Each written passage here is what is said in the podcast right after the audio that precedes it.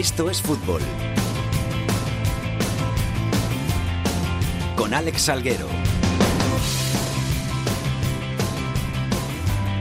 Hola, ¿qué tal? Muy buenas tardes a todos y bienvenidos una semana más a Esto es Fútbol, el rinconcito en cope.es para todo el fútbol de segunda, el fútbol de segunda B, el fútbol de tercera y el mejor fútbol femenino. Ya estamos por aquí una semana más para traer toda esa actualidad del fútbol que no tiene tanta cabida en los medios, pero que sigue siendo tan o más importante que el de primera y que el internacional. Víctor Barona, ¿qué tal? Muy buenas, ¿cómo estás? Hola Alex, ¿qué tal? ¿Todo bien? Todo bien. ¿Qué tal tu Racing? ¿Bien? Bueno, mi Racing líder, es el mejor equipo de segunda B, así que ¿qué más se puede pedir, no? Lástima la copa, un poquito. Sí, bueno, eh, no podíamos esperar tampoco demasiado contra el Betis, pero bueno, dimos la cara sobre todo en la ida y en la vuelta el resultado demasiado para mí abultado. El gran José Colchero hoy en los mandos técnicos. Vamos con los titulares.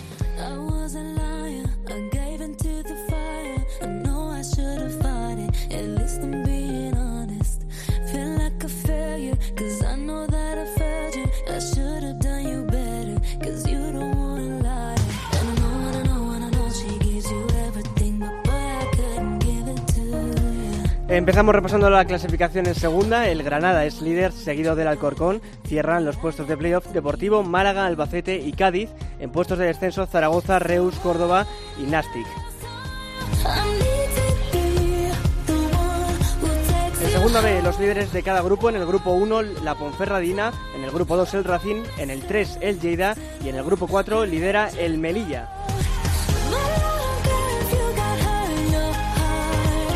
En la Liga Iberdrola, el Atlético de Madrid lidera la tabla con un, con un punto más que el Barcelona. La próxima jornada el Atleti se enfrentará al Betis a domicilio. El Barça recibe al Logroño. También tenemos partidos interesantes como un Levante Athletic y el Rayo Vallecano Valencia.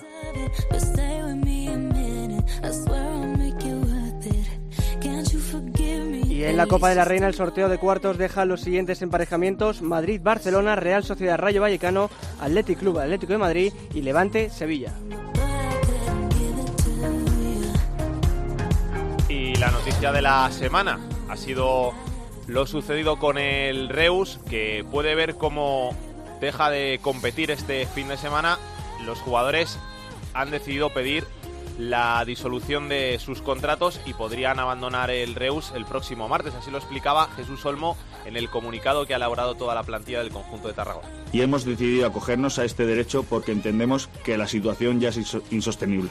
Hemos llegado a una situación límite después de tantas promesas incumplidas y viendo cómo algunos compañeros están viviendo una situación inadmisible para cualquier profesional. Respecto a la petición de, suspensión del encuentro realizada por la Liga, la plantilla la, la apoyaba debido a la situación anímica de la misma. Aún así, disputaremos el encuentro con la misma profesionalidad mostrada hasta el día de hoy.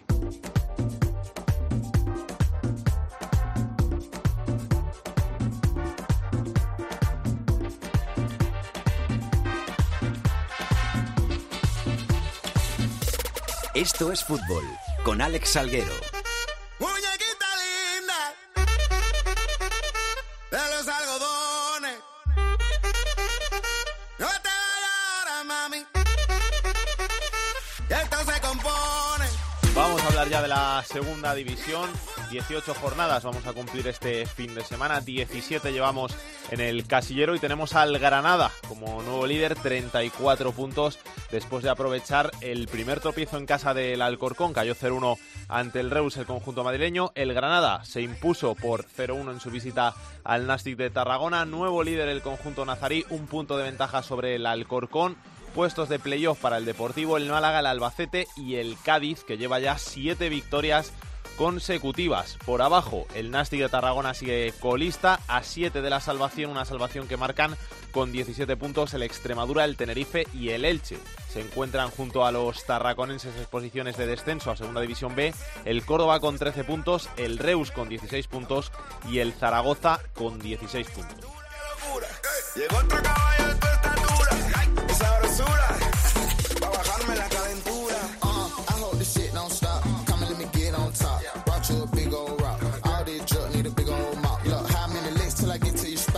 Precisamente hay que hablar del Reus, del conjunto de Tarragona, colista y que vive una situación dramática, ya lo habíamos contado en las últimas semanas, esos graves problemas económicos que vivía el Reus y que podrían llevar a su desaparición, a que los futbolistas se marcharan y pues este viernes ha vivido un nuevo capítulo este libro del Reus y de todo lo que está pasando allí. Carles Valdelló, ¿qué tal? Muy buenas. Muy buenas tardes, Alex, ¿cómo estás? ¿Qué ha pasado hoy? Cuéntanos. Pues mira, que el equipo ha entrenado con normalidad, como ha venido haciendo durante toda la semana, para preparar el partido contra el Córdoba, que recordamos se juega mañana en el municipal de Reus, en la ciudad del Baixcamp, a partir de las 6 de la tarde, que recordemos había estado bajo la sospecha o bajo la petición de suspensión, pero que finalmente el Comité de Competición de la Federación Española de Fútbol pues ha denegado esta solicitud por parte de los jugadores apoyados por la Liga y la AFE. Y después de la sesión de entrenamiento hoy ha hablado Xavi Bartolo, recordemos el técnico, al que le han hecho 12 preguntas y prácticamente todas menos una han ido sobre la situación que está viviendo el conjunto rojinegro.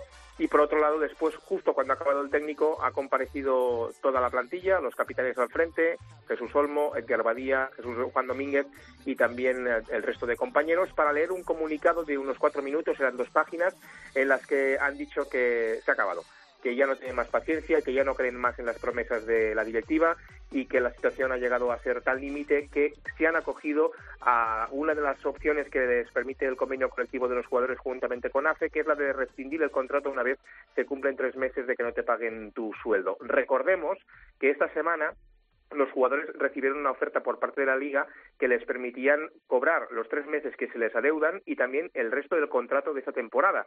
Pero los jugadores denegaron que fuera la liga quien pagara este dinero porque entienden que la responsabilidad es única y exclusivamente por parte del club y a partir de aquí denunciaron al Reus. Ahora se abren cinco días hábiles de los que ya se han cumplido tres para que el Reus pague lo que les adeuda, que son los tres meses de contrato de los últimos meses de competición. Eso quiere decir que si el lunes a las 11.59 de la noche el Reus no ha pagado, los jugadores quedan libres. Y hoy lo que han hecho es manifestar esta postura, lamentando todo lo que están sufriendo también los jugadores, las familias y los aficionados, diciendo que directamente la responsabilidad es por parte del club y agradeciendo el apoyo que han recibido por parte de la FE y de la Liga, teniendo en cuenta que durante todo este proceso complicado, pues les están dando muchísima ayuda, tanto en lo personal también como en lo profesional. El entrenador Xavi Bartolo eh, dice que se puede arreglar esto, ¿no? Que espera un milagro todavía. Sí, es curioso porque digamos que ha sido un poco la voz discordante de, de, esta matinal de, de, ruedas de prensa, porque de la misma forma que ha dicho, recordemos que todo esto nace en agosto, cuando dentro de lo que es el estudio salarial que hace la Liga para ver si están dentro del límite o no los clubes, ya el Reus se ve obligado a no poder inscribir a cuatro jugadores que tenían inicialmente en la plantilla justo día, justo tres días antes de que empiece la competición. Pues bien, hablaron en octubre, la directiva les prometió que les iba a pagar, ahora se encuentran en diciembre, Chay Bartolo dice que en la conversación que han mantenido con los directivos esta semana ha visto un cambio en la manera de expresarse y en las palabras, y que eso le permite ser optimista de cara a que, como tú apuntabas, pueda haber un milagro o un cambio de rumbo en los próximos días. Una cosa en la que la plantilla directamente no confía para nada, pero digamos que el técnico él ya ha insistido que es bueno de un carácter mucho más optimista y que quiere ser positivo y que por tanto pues por qué no puede confiar en esta explicación que le han dado los directivos en las últimas horas. Esta semana ha habido bastantes reuniones. Recordemos que el martes se reunió la directiva con los cuatro capitanes. También ha mantenido en las últimas horas un encuentro con el cuerpo técnico y digamos que van un poco en dos líneas distintas lo que es el parte de técnico y la parte de la plantilla, que además también ya afecta de forma distinta a su resolución, porque mientras los jugadores sí que están bajo el amparo de la AFE, los técnicos no están dentro de este convenio, por tanto quedan en una situación mucho más complicada. Eh, bastante complicada, como tú dices, la situación que vive el Reus Carles. Eh, ¿Crees que les van a pagar o esto ya definitivamente no tiene solución? Mira, yo creo que casi casi lo mejor sería que no, y que nadie me malentienda, ¿eh? pero yo creo que casi casi para los jugadores es mejor que ya no les paguen, porque ellos están en una situación en la que ya no quieren seguir en Reus. Es la, la voz, además, es una voz unánime de toda la plantilla, no es que haya habido dos o tres jugadores que hayan dicho, no, es que yo quiero continuar, no, no, todos quieren irse. Y en eso se han mostrado todos, vamos, eh, inflexibles. Entonces, claro, si ahora resulta que el lunes les pagan, tienen que seguir trabajando en un sitio donde no quieren estar y eso realmente podría provocar una situación bastante inestable desde lo personal y ya no tanto desde lo, desde lo profesional. Sí que es verdad que tratándose de Joan Oliver, que recordemos también fue directivo del Barça, en Reus, en Tarragona, corre el rumor de que puede tener un as bajo la manga y que en cualquier momento podría haber un giro inesperado y aparecer el dinero y a partir de aquí pues pagar lo que lo que debe. Pero insisto, todo es rumorología, mm, ah, no hay nada claro, mucha incertidumbre. De hecho, los, los que lo están sufriendo más son los, los jugadores y veremos qué pasa mañana, porque recordemos, el Reus juega en casa contra el Córdoba a las seis de la tarde, en el que podría ser el último partido del, equipo del Bascam en segunda división, y los aficionados tampoco se han quedado de brazos cruzados. De hecho, hay una comida entre las cuatro peñas que hay a partir de las dos de la tarde que, una vez termine, les permitirá dirigirse hacia el estadio, donde a las cuatro y media tienen previsto encontrarse con el resto de aficionados que vayan al campo para protestar por la situación que está viviendo el club, que recordemos vive su segunda temporada en la División de Plata. Muchas gracias, Carles. Un saludo muy fuerte. Queríamos hablar con algún jugador, con alguien del cuerpo técnico, alguien de la plantilla del Reus. No nos ha sido posible porque decían que no hacían declaraciones, están en todo su derecho, han leído ese comunicado expresando su postura, pero sí hemos intentado hablar con alguien de la afición del Reus, con algún aficionado del conjunto tarraconense y nos está escuchando Jordi Fortuny. Jordi, ¿qué tal? Muy buenas. Hola, buenas tardes. Jordi, para que te conozca la gente, tú, eh, ¿qué representa el Reus? Que, que tú eres de las peñas de, la afición del Reus, ¿no? Bueno, yo soy el responsable de una de las peñas, la Peña Baistam. Y bueno, es una peña familiar, que siempre estamos con el Reus y para el Reus. Cuéntanos, ¿qué, qué te parece esto que, ha pasado? ¿Qué, ¿Qué, tenéis que decir la afición? Porque al final los jugadores están de paso, aunque eh, estén defendiendo la camiseta, pero el Reus sois vosotros, los aficionados. Sí, la afición está muy triste y a la vez muy cabreada porque eh, este señor ha hecho una gestión en el ámbito social y económico nefasta. Quiere decir, nunca ha contado ni con las peñas, ni con la afición, ni con la ciudad. Eh, como bien se sabe, pues las peñas son la base social de, de cualquier club y este señor pues nos ha obviado y nos no, no ha estado por la labor de, intentar colaborar con, con nosotros. ¿Entendéis, ¿Entendéis, Jordi, que, que por una deuda tan pequeña se pueda ah, llevar a la disolución el club? Porque muchas veces hablamos en, en, los medios de deudas millonarias con Hacienda que tienen otros clubes. El Reus debe 5 millones de euros, solo 5 millones de euros, y, y el club que está en segunda división va a desaparecer por esto. El problema, creo yo, es, que el Reus eh, no tiene patrimonio. Quiero decir, el campo es, es municipal, eh, los jugadores eh, son de paso, quiero decir, no, no tienen contratos largos, entonces no, no hay no hay dinero para, para poder presentar los avales y, y seguir y todo que al principio de la temporada la gente estaba muy entusiasmada porque se había fichado bien y, y teníamos una, una buena plantilla para, para hacer una, una gran temporada, pero no ha sido así el dinero es el que manda en el fútbol. ¿Tenéis, ¿Tenéis esperanza de que esto se pueda solucionar al final, de que, que ocurra un milagro, como ha dicho hoy el técnico? Yo espero y deseo que sí, de que haya una una en la manga y, a última hora pues pues se pueda empezar empezar a solucionar porque no es cuestión de dinero sino de planificación y de de llevar al club con, con la mayor seriedad posible. ¿Y la postura de, de los jugadores la entendéis? Completamente. Son los jugadores, esta plantilla es una plantilla de 10.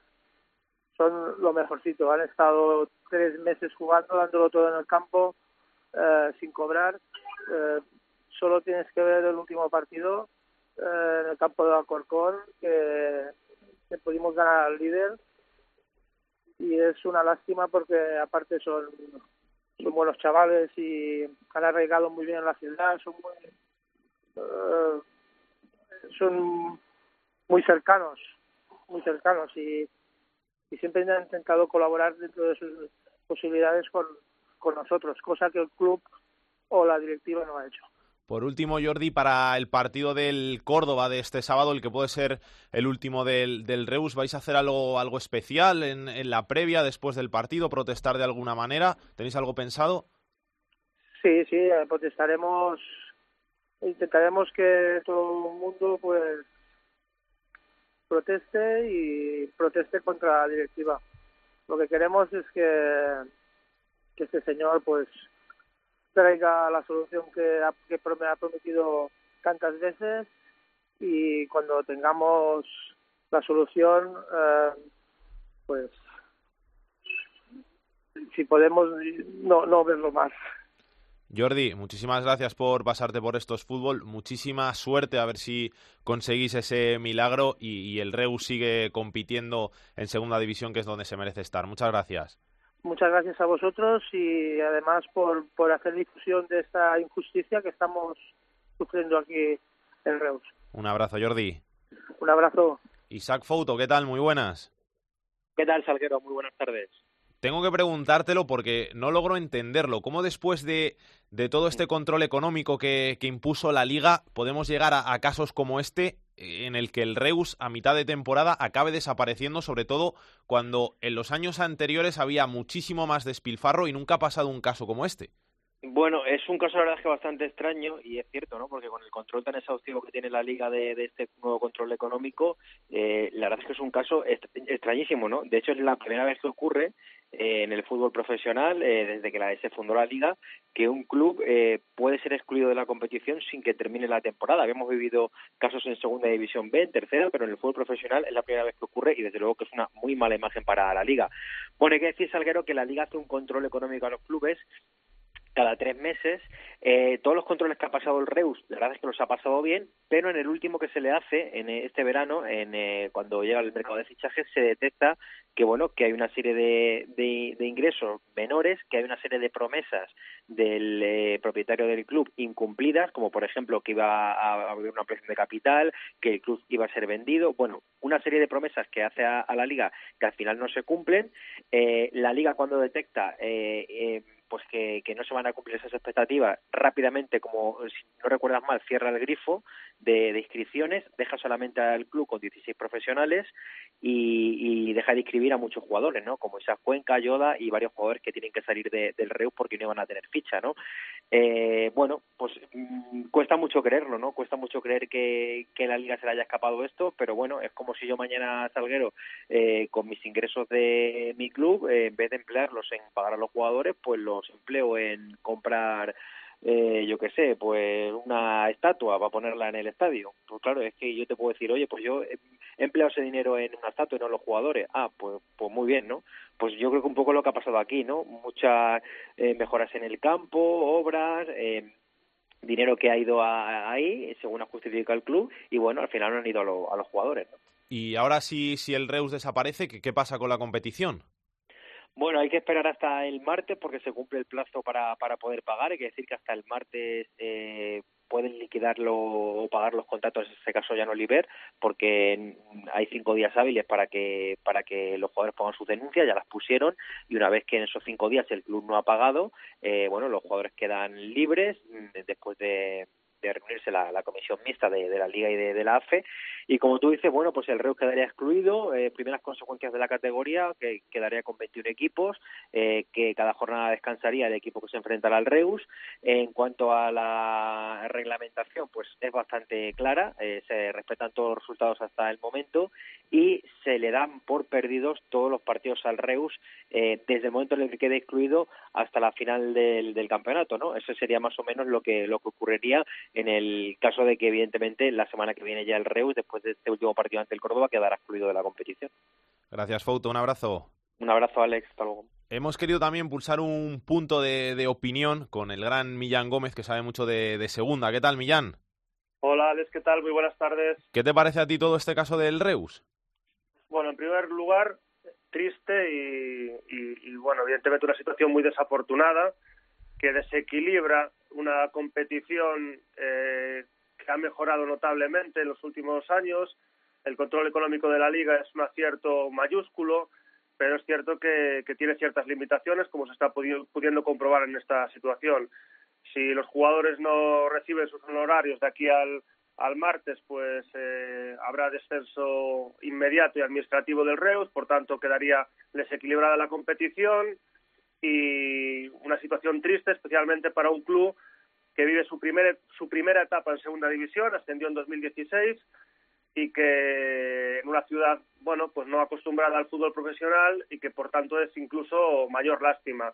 También hay que recordar que incluso este equipo en Segunda B, la temporada 2015-2016, asciende también después de sufrir impagos durante la temporada. Incluso lo- aquello, aquella plantilla también compareció en rueda de prensa para explicar su situación y lógicamente pues una, una tristeza enorme y sobre todo porque no parece parece complicado de encontrar una, una, una resolución justa porque evidentemente se va a aplicar la normativa de, de mantener los resultados hasta hasta el momento y, dar los partidos por perdidos del Reus si finalmente a partir del martes el- hay descenso inmediato y administrativo pero claro hay equipos que ya han competido contra el Reus en buena lid y entonces eh, no hay igualdad deportiva y queda desequilibrada la competición. ¿Entiendes la postura de los jugadores de marcharse a otros equipos en este mercado de invierno? Porque al final lo que van a hacer es fichar por otros equipos en el mercado de invierno, aunque queden libres 15 días antes de, que se abra, o, o sería mejor que, que acabaran jugando la temporada en el Reus, porque al final muchos de ellos puede que no encuentren hueco, puede que no encuentren un lugar donde, donde acomodarse en un proyecto que, que les pueda permitir por lo menos jugar en segunda como estaban jugando. A ver, eh, desde el punto de vista neutral y desde el punto de vista de la liga, hubiese sido preferible que ellos siguiesen compitiendo con el Reus hasta final de temporada, que ellos aceptasen el pago de la liga, que por cierto es un detalle sobresaliente de la liga, pero también es un detalle sobresaliente de la liga que la liga acepte la decisión de los jugadores.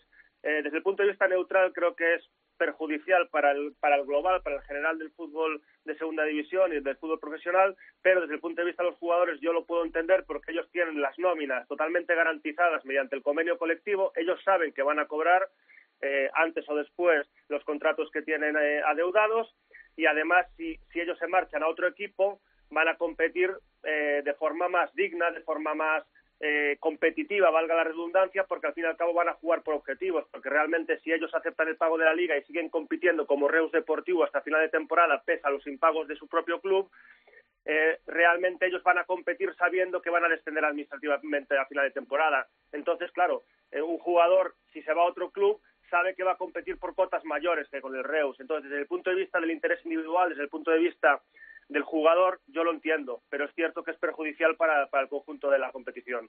Gracias, Millán. Un abrazo. Un abrazo, Alex. Y el último implicado en este caso es el Córdoba. Tony Cruz, ¿qué tal?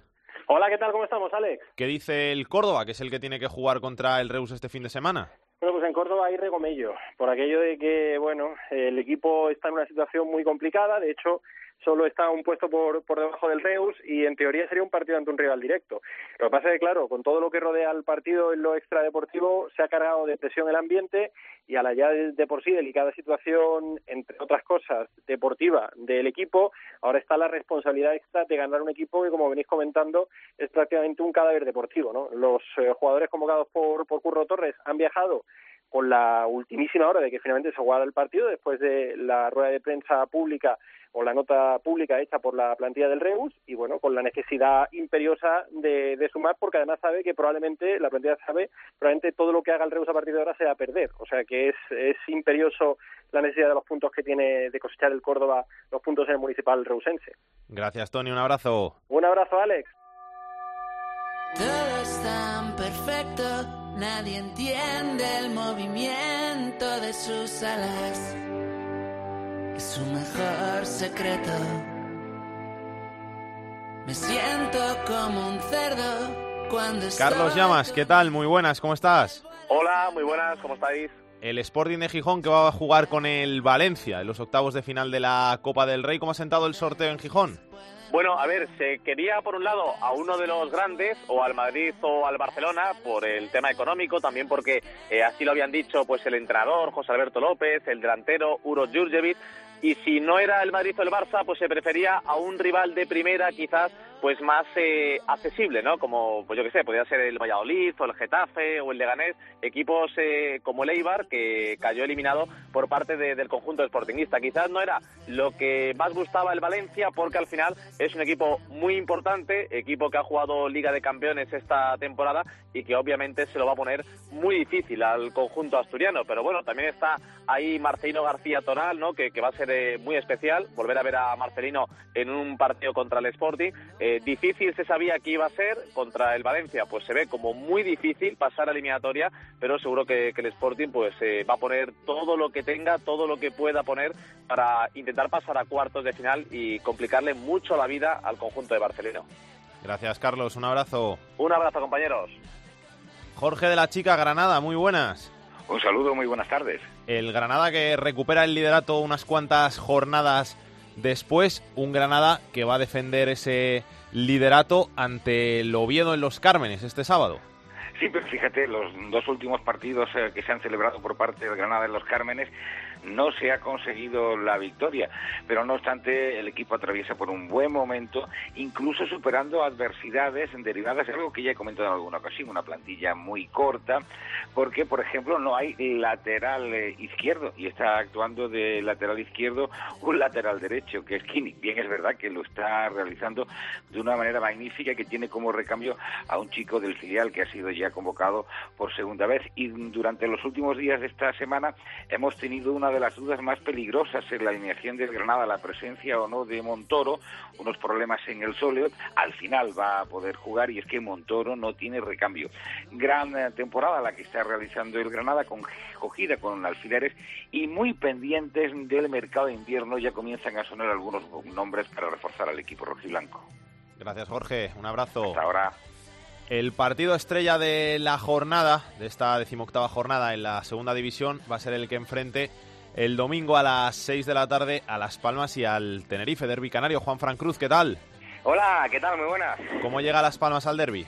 Pues hombre, no está en su mejor momento, todo hay que decirlo, de las últimas 11 jornadas solo una victoria, pero no es menos cierto que en casa es un equipo muy fuerte y quiere seguir haciéndose fuerte la Unión Deportiva Las Palmas y que sea el derby el punto de, de inflexión del arranque de la Unión Deportiva Las Palmas en búsqueda del objetivo claro de- del ascenso a la máxima categoría. Ya lo hemos repetido en varias ocasiones, 19 millones de euros, 18 fichajes, muchos de ellos venidos de la primera división, el último que hasta había debutado esta temporada con el Girona, como es el caso de David Timor, y todo ello no, se ha, ido no ha estado reflejado en el rectángulo de juego. Además, con el cambio ya de técnico, se marchó Manuel Jiménez y llegó Paco Herrera. No llegan en el mejor momento al derby, pero sí lo han dicho prácticamente todos los protagonistas, todos los actores del partido del domingo, que esperan que sea el punto de inflexión del equipo de cara al objetivo final. Gracias, Juan Fran. Un abrazo. Hasta luego, un abrazo.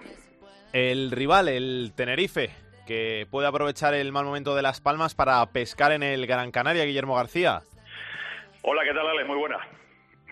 Mejor momento imposible para enfrentarse a Las Palmas en, en- en su estadio. Pues sí, porque ten en cuenta que el Club Deportivo Tenerife lleva ocho meses sin ganar fuera del Rodríguez López y, hombre, se ve como una buena coyuntura esta situación por la que atraviesa la Unión Deportiva Las Palmas, que ni mucho menos está donde en, en Gran Canaria, donde todos los canarios seguramente esperábamos, ¿no? La verdad es que ninguno de los dos equipos llega en un buen momento a este clásico del fútbol canario. Ya sabes que el Club Deportivo Tenerife pues, completa este primer tercio de competición mirando más hacia, abajo, hacia arriba, a pesar de que el presidente esta semana incluso aquí en la cadena Copen eh, ha mencionado la palabra ascenso otra vez y la palabra pelear por el ascenso. La verdad que es un difícilmente creíble discurso, habida cuenta de los resultados y habida cuenta sobre todo del juego que ha exhibido el equipo en las primeras cinco jornadas con José Echeverría y a partir de ese momento con, con José Luis Holta, ¿no? A pesar de eso, la verdad que en eh, Tenerife, bueno, pues eh, eh, se habla mucho del... Llevamos muchas semanas hablando de buscar un punto de inflexión en esa trayectoria y, eh, naturalmente, evidentemente, por la carga emotiva que llega, por el plus motivacional que supone siempre jugar aquí en Canarias frente a la Unión Deportiva Las Palmas, pues, hombre, evidentemente eh, todo el mundo apunta a que este podría ser una buena ocasión. Aún así, repito, el juego y los resultados del equipo y alguna baja importante, como por ejemplo la de Naranjo, pues mm, con la cabeza, digamos, nos invitaría a ser demasiado optimistas, aunque la afición blanca azul con el corazón evidentemente espera un buen resultado en el Estadio Gran Canaria. Gracias, Guillermo. Un abrazo. Un abrazo, hasta luego. En puestos de descenso arrancará la jornada el Real Zaragoza, que se mide al Deportivo de La Coruña en Riazón en el partido que cierra esta decimoctava jornada, Navat. Así es, continúan las malas sensaciones en el Real Zaragoza y cada vez está más claro que se necesita un cambio de rumbo. La llegada de Alcaraz por que ya sabéis que no ha tenido ningún efecto positivo en el equipo. Así que desde la dirección deportiva ya optan por mirar hacia la plantilla. El primer refuerzo ya ha llegado a Zaragoza para cubrir la ficha del lesionado de larga duración Gripo, recién operado de una rotura de ligamentos. Y ese refuerzo no es otro que Alberto Guitián. Regresa al Real Zaragoza tres temporadas después, procedente del Valladolid, donde no estaba teniendo participación. Su recuerdo no es del todo bueno entre la afición zaragocista porque Guitián fue uno de los tristes protagonistas de una de las mayores goleadas encajadas por el Zaragoza en su historia reciente. Fue ante el Llagostera por 6 a 2 en Palamos en la última jornada de liga y ese mal recuerdo fue tomado demasiado a pecho por un reducido grupo de aficionados en la presentación de Guitián que le gritaron y le increparon. Dejando ese capítulo al margen, el defensa llega para ser titular, de hecho ya ha entrado en la convocatoria para el partido ante el Depor y tiene muchas ganas de triunfar tras no tener participación en el Valladolid. Bueno, eh, desde que me fui siempre, siempre he pensado en, volver eh, porque estoy muy agradecido porque me dieron la oportunidad de mostrarme en el fútbol profesional, más allá de que estaba en primera división en el Sporting, pero el Zaragoza me dio la oportunidad de que, de los, que, los clubes me vieran lo que podía hacer en el campo, de, mis virtudes y mis defectos, y es un club que le quiero mucho, que estoy eternamente agradecido y, por eso no dudé ni un momento en, venir para, para sumar. Guitián es el primer fichaje, pero habrá más en el Real Zaragoza durante el mercado de invierno, igual que también habrá salidas. Entre ellas se prevén las de Jason Medina, Ray o Alex Muñoz. De momento, esta jornada el Zaragoza visita al Depor, un desplazamiento complicado para intentar salir del descenso. Papu ha comenzado ya esta semana a entrenar con el grupo después de superar su lesión, pero de momento no ha entrado en la lista. También será baja Íñigo Eguaras. Y nos tenemos también que pasar por Pamplona porque el Comité Antiviolencia ha propuesto una durísima sanción para Osasuna, Alberto Sanz. Así es, una dura sanción de hasta 200.000 euros y un mes de cierre del estadio del Sadar. Eso sí, es una propuesta que habrá que ver si se cumple. Además, desde el Club de Atlético Osasuna se transmite mucha tranquilidad porque dicen que tienen todo bien justificado. De hecho, tienen un largo comunicado con fechas, horarios y datos. Así que tienen la confianza y la esperanza de que se va a quedar simplemente en una especie de aviso. ¿Por qué esta sanción? ¿Por qué este intento de sanción? En teoría por tener trato o vinculación con, bueno, con los grupos ultra que todos conocemos y, mencionamos, pero el club lo niega. De hecho, ha retirado el carnet de socio a esos eh, implicados, no les ha dejado entrar en el estadio. Así que desde ese punto de vista el club niega y además eh, lo hace con pruebas, con datos, con fechas para tratar de evitar una sanción que sería complicada además en un año en el que Osasuna tiene como objetivo tratar de subir a primera división. Gracias, Alberto. Un abrazo. Un fuerte abrazo. El enfadato de Pedro Martín. Pedro, ¿qué tal? ¿Cómo estás? Muy bien, aquí estamos, preparados para un fin de semana más de fútbol. ¿Qué tenemos que contar? Pues mira, me voy a fijar en, ahora que se acerca el, el derby canario en Las Palmas Tenerife, voy a fijarme en una eliminatoria que disputaron de Copa estos dos equipos, que está bien para explicar a los más jóvenes cómo era la Copa y cómo se desarrollaban las cosas en el club hace muchos años. En la temporada 64-65, evidentemente ya había acabado la liga, porque la Copa se jugaba después de, acabar la liga. Eh, Las Palmas estaba en primera, el Tenerife estaba en segunda, y les tocó en 16 avos de final. Las Palmas ganó en casa el primer partido 2-0, con goles de Castellano y Lizani. En la vuelta, pues ganó el Tenerife 2-0 en el Heredoro con goles, dos goles de José Juan, jugador que luego se fue a Las Palmas y triunfó también con el, equipo canario en primera división. Entonces, ¿qué pasaba? Que había partido de desempate. 0-0 en el tercer partido. En el insular, porque tuvieron que volver a Gran Canaria a jugar los dos equipos. Partido, evidentemente, con prórroga, lo mismo que había habido prórroga en el segundo partido. ¿Y qué tuvo que pasar? Que se tuvo que jugar un cuarto partido de desempate al día siguiente. Uno fue el 19 de mayo y al día siguiente, 20 de mayo del 65, volvieron a jugar los dos equipos en el insular. Y esta vez, ya por fin, casi al final del partido, marcó Antonio Collar el 1-0 que daba la clasificación a Las Palmas para octavos, Antonio Collar, hermano del eh, Enrique Collar, el jugador del Atlético Madrid internacional y gran estrella del fútbol español en los años 60. Así es que este Las Palmas Tenerife, que se va a jugar, se va a jugar este fin de semana, me ha recordado aquella eliminatoria, aquellas eliminatorias de Copa, que hasta que no ganaba un equipo, no se jugaba la siguiente eliminatoria, con incluso dos partidos de desempate o más si hacían falta. Gracias, Pedro. Un abrazo. Igualmente.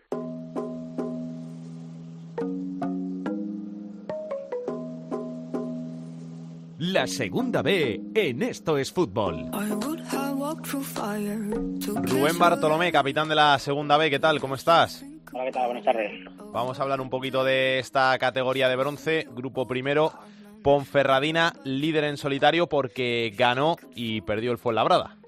Sí, la verdad que había duelos importantes en esa zona alta de la tabla y bueno, la victoria de la Ponferradina unida a esa derrota del, del Fuenlabrada que le permite ser eh, primero en solitario mientras sabía que iban a perder también puntos otros de los favoritos porque se enfrentaban el eh, Castilla y el Sanse y al final el duelo que estuvo muy bonito y muy entretenido con, con alternativas durante todos durante todo el partido pues se lo llevaron eh, los Mirlos no como lo llaman ahora al final del Real Madrid.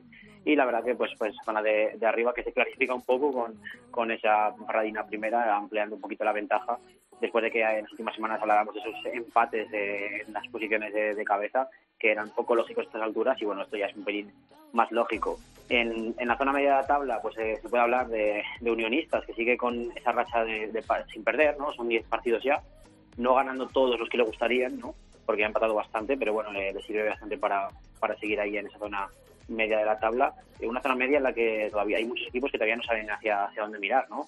Eh, están prácticamente a la misma distancia de, de unos puestos de descenso en las que puntúa mucha gente en las últimas semanas, no, no hay rival fácil en la zona de abajo de este grupo 1 y casi todos acaban puntuando un puntito una victoria eh, todas las semanas y saliendo de ahí abajo y los de arriba que, que después de un inicio bueno pues eh, lo que hemos hablado, ¿no? muchas derrotas en estos equipos de arriba así que un grupo 1 que se había estirado de inicio y se está comprimiendo bastante las últimas semanas. Grupo 2, Racing intratable en el liderato una semana más. Sí, es el, el mejor equipo de toda la segunda B con, con 39 puntos, lo que son eh, dos más que el líder del, del grupo cuarto, ¿no? Y, y bueno, sigue sigue intratable, además es una semana que ganaron lo- los cuatro, ¿no? Eh, sigue manteniendo las ventajas porque no pinchó nadie, eso sirve que eso sirve para que estos eh, los cuatro equipos, para que para Galdo, Mirandés, eh, Real Oviedo B, bueno, pues intenten seguir el ritmo de, de los cántabros, aunque es eh, muy, muy complicado. En este grupo segundo pasó una cosa eh, muy, muy curiosa, ¿no? Esta semana, eh, de la zona de abajo, sobre todo, ¿no? Y es que, bueno, la Cultural de Durango, que empezó la temporada muy mal, que empezó la temporada con, eh, eh, como colista muchas semanas, bueno, había, había conseguido sumar siete partidos seguidos sin caer, ¿no? Con, con eh, seis partidos de liga y uno de, de la Copa Federación y se enfrentaba esta semana a una Sociedad Deportiva Morevieta que, bueno, no había empezado mal del todo, eh, zona media de la tabla o, o media baja, pero que acumulaba ya nueve semanas seguidas sin conseguir ganar. Y mira, el duelo al final fue, fue para Morevieta y esas ratas que se han truncado que cuando quizás más difícil parecía, ¿no? Cuando se juntaban una racha positiva con una muy negativa. Grupo tercero, Lleida líder y por abajo el Barça B que está ahí en mitad de tabla y el Villarreal B y el Hércules que intercambian posiciones. Sí, la verdad, porque no, no fue capaz de, de ganar el, el Villarreal B, ¿no? Y entonces eh, pierde eso- esa segunda posición y acaba eh, un poquito, ¿no? De, de un Lleida que de momento sigue, sigue marcando eh, en la tabla.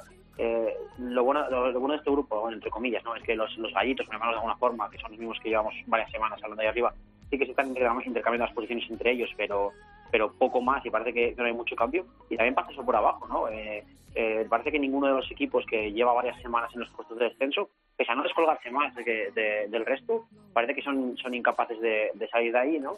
Y, y esta mañana cuando hablábamos, estábamos, comentábamos eh, un tema muy curioso, como era el del, el del Castellón, comparándolo con, con uno de los líderes, con el, con el Villarreal B, ¿no? Y es que a estas alturas tienen las mismas derrotas, eh, cinco, los dos equipos, uno va tercero y el otro va decimonoveno, que empa- empatado con, con- con el último, así que es como si fuera como si fuera colista. Entonces llevan eh, cada uno cinco derrotas, además perdiendo los dos esta semana. Y el Castellón lleva un gol encajado menos que el Villarreal B. Y fíjate que con esos números tan parecidos, que, qué trayectorias tan distintas de momento, ¿no? Uno aspirando por, por llegar a segunda división y el otro luchando para no caer a tercera de nuevo. En el grupo cuarto, el Melilla que parece que le pesó un poquito ese partido en el Bernabéu y tropezó en casa con el Villanovense. Sí, porque si no hubiera tropezado estaríamos hablando de que es eh, igual que el Racing de el, el mejor equipo de, la categoría, pinchó un poquito, pero bueno, es también un líder, entre comillas, destacado. Dentro de lo que tenemos en los cuatro grupos, es uno de los que está consiguiendo eh, tirar más eh, hacia adelante. Y bueno, esta semana sí, pensé que en, tanto el Bernabéu como en el partido de ida se rotó bastante el equipo porque lógicamente lo más importante es la, la liga, ¿no? Y, y querían haber sumado hoy, lo, lo repitieron toda la semana, bueno, pues quizá esa sobreexcitación, ¿no? Esa, e- ese no poder pensar en el partido de liga y estar pensando siempre en cuando juegas contra unos buenos, pues quizá le, le pasó, le factura, no, no pudieron sumar y eso permite que, que se comprime un poquito más, ¿no? La tabla, a excepción, bueno, de, de como sabemos, por, por la zona de abajo, ese malagueño, que sí que habíamos hablado de que había conseguido sumar algunas semanas, que llegaba a sus ocho puntos, que parecía que podía engancharse un poco a, a la tabla, pero bueno, que sigue, sigue penando, lo sigue teniendo muy, muy, muy difícil, aunque alguna vez alguna buena racha les haga soñar con, con estar ahí, pero bueno, siguen bastante descolgados y lo van a tener eh, complicado para, para poder seguir dando, dando guerra segunda vez, pero bueno, eh, esas, esas victorias consiguieron parece que, que han animado un poco y lo que era negro, por lo menos ahora es gris oscuro. Gracias Rubén, un abrazo. A vosotros, adiós. Muchos de estos partidos que ha repasado Rubén y de los que se van a jugar este fin de semana se podrán ver y se han visto por la plataforma de streaming Footers. Julio Fariña, ¿qué tal? Muy buenas.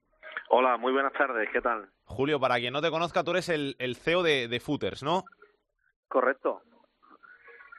Cuéntanos un poquito qué, qué hacéis, qué, qué, qué lleváis a cabo en, en vuestra empresa, en la plataforma. Pues bueno, mira, eh, además de, como has comen- comentado antes, de, de ser CEO de Footers, eh, fui futbolista profesional de estas categorías, jugué muchísimo tiempo en la segunda vez y en la tercera y, y bueno, somos gente de fútbol, ¿no? Que conocemos muy bien todas estas categorías, hemos, hemos sufrido todas las vicisitudes que, que, que durante estos años se, se han estado viendo en estas categorías y conocemos muy bien las necesidades, ¿no? Y la idea nuestra desde el principio pues, era aportar, eh, por una parte, visibilidad a la competición y llevar a los aficionados el, el fútbol invisible que nosotros llamamos y por otra parte ayudar a los clubes a generar nuevas vías de ingresos, ¿no? Hasta ahora prácticamente los partidos que se podían ver de segunda vez eran los que han estado emitiendo las autonómicas y la idea desde el principio fue pues desarrollar una plataforma en la que los clubes que no tuviesen esos derechos televisivos ya negociados de grandes competiciones pudiesen tener la posibilidad de tener su propio canal de streaming y emitir sus partidos. Y así empezamos en 2017 emitiendo el primer partido en noviembre, el primero en segunda vez lo emitimos el año pasado en febrero y a día de hoy pues estamos dando entre 50 y 60 partidos de segunda B y tercera. O sea que en un año llegáis a dar 50 60 partidos de, de segunda B, de, de tercera, de, de todos los que hay en, en el territorio nacional y tendréis un montón de, de clubes adscritos. Pues hasta a fecha de hoy tenemos más de 100 clubes eh, que trabajan con nosotros, de la totalidad de los 440 de segunda y tercera. Y, y bueno, ahora con el reciente acuerdo que, que hemos llegado con la, con la Federación Española de Fútbol, y el objetivo es llegar a final de temporada emitiendo entre 120 y 140 partidos. Eso te quería preguntar por el acuerdo con, con la federación. Cuéntanos un poquito. Bueno, pues es un acuerdo que se cerró a final de noviembre. Llevamos ya trabajando bastante tiempo, prácticamente casi eh, desde antes de empezar la temporada.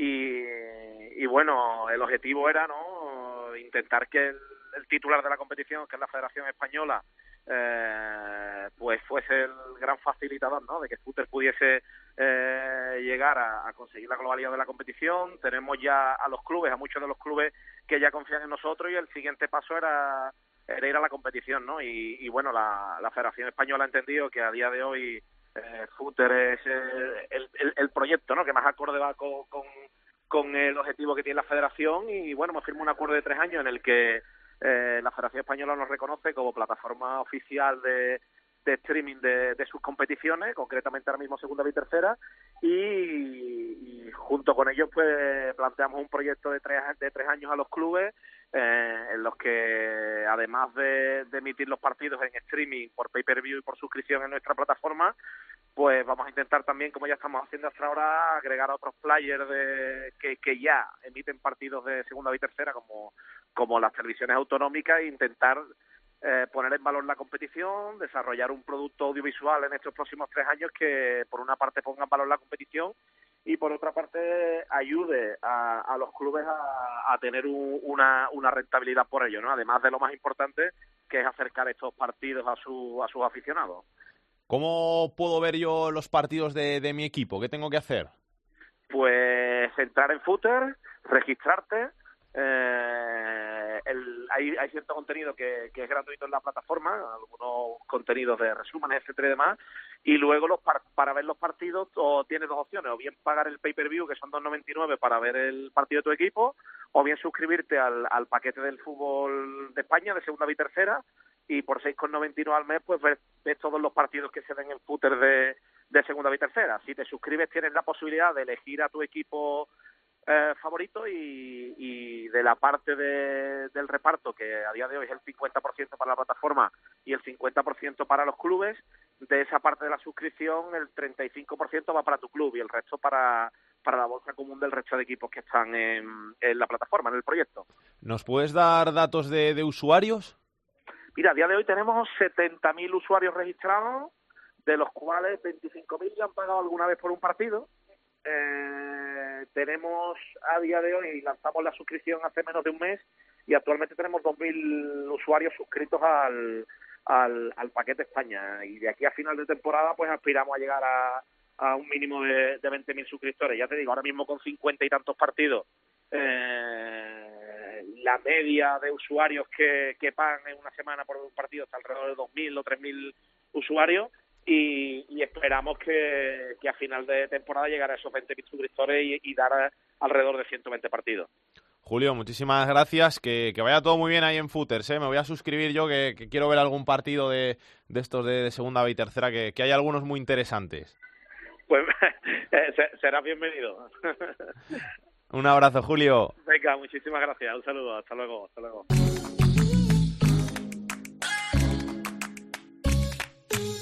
El fútbol femenino en Esto es Fútbol.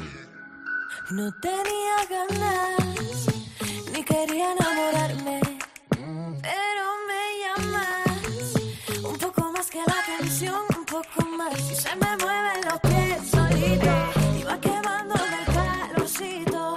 Vamos a otro lugar donde podamos hablar así, bajito. Y nos movemos pa' aquí, y nos movemos Andrea Peláez, directora de Área Chica, ¿qué tal? Hola, ¿qué tal, Salguero? Muy buenas. Yo muy bien, ¿y tú? Bien, todo bien, como siempre. Vamos a hablar de fútbol femenino. Empezamos por el sorteo del Mundial.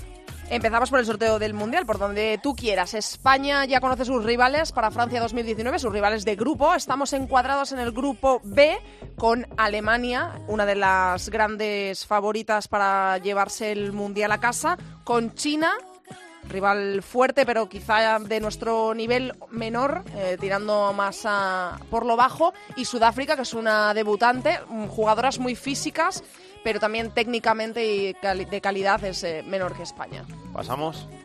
Yo creo que sí. eh, la gente, mis expertos de área chica, me han dicho rotundamente que sí, eh, que en octavos estamos seguros. La cosa es eh, a ver si somos primeras o segundas, incluso siendo terceras se puede pasar. eh, las cuatro mejores terceras pasan.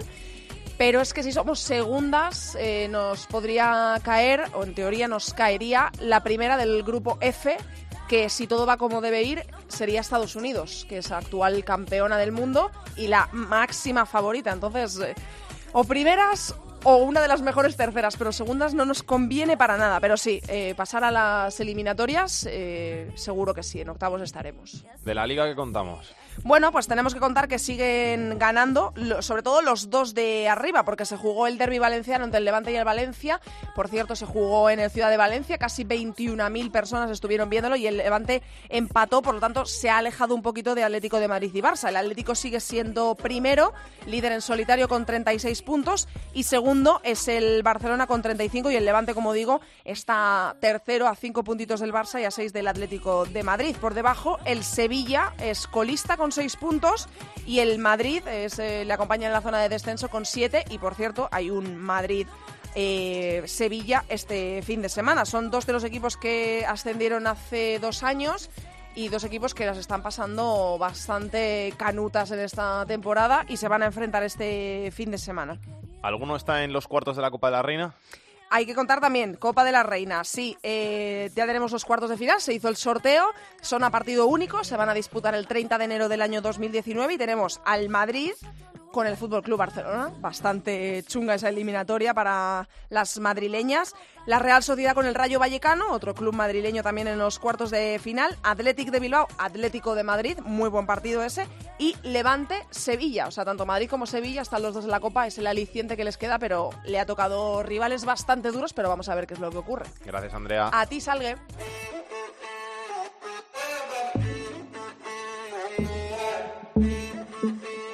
Tercera división. Jorge Fernández nos trae la actualidad de la tercera división. Turno para la tercera división. Los equipos más goleadores son el Poblense con 46 goles a favor, seguido del Betis Deportivo con 45 y del Peñaspor con 44. Por contra, los más goleados son el River Melilla con 49, Alberite con 48 y Briviesca con 44. En cuanto a los nombres propios de tercera división, hay un empate en el máximo goleador entre Dorronsoro del Cayón y Gerard del Lorca con 15 goles. Eso en cuanto a datos, Alex, pero es que este fin de semana se ha roto uno de los récords más importantes que estaba en activo en el fútbol español.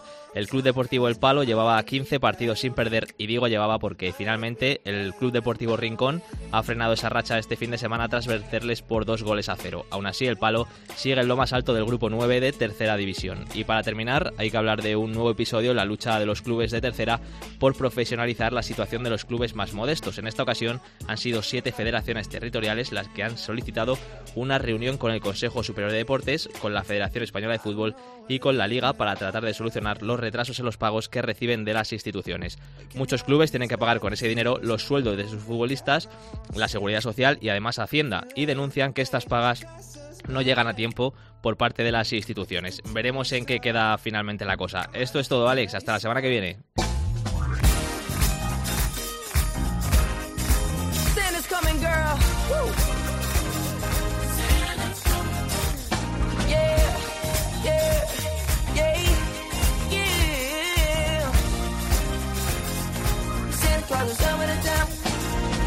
Watch out.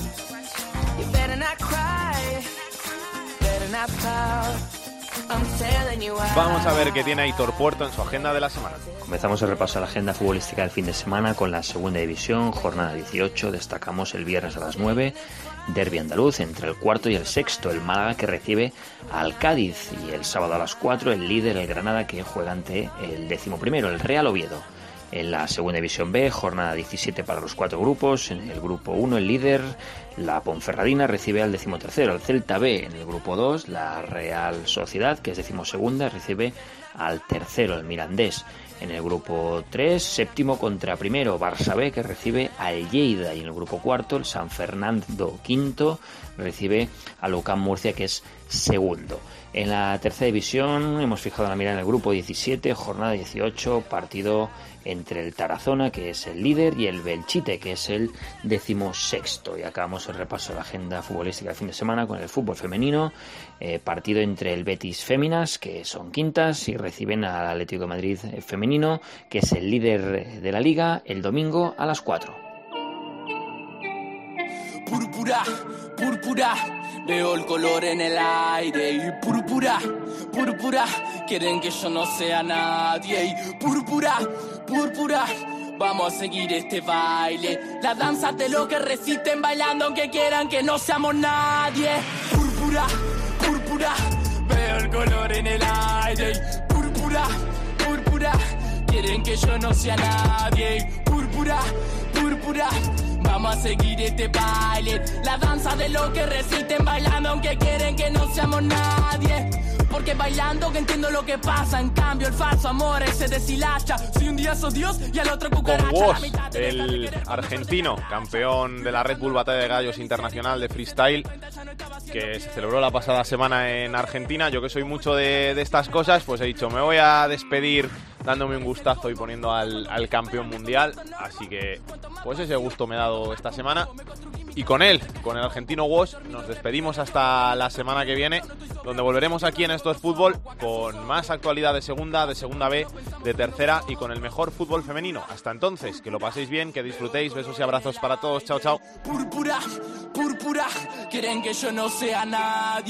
Púrpura, púrpura, vamos a seguir este baile. La danza de los que resisten bailando aunque quieran que no seamos nadie. Púrpura, púrpura, veo el Para contactar con Esto es Fútbol puedes hacerlo a través de correo. Esto es fútbol arroba cope punto es. En Twitter arroba es fútbol cope. Y en Facebook, Facebook barra Esto es Fútbol. Púrpura, vamos a seguir este baile. La danza de los que resisten moviendo aunque quieran que no seamos na na na na na na.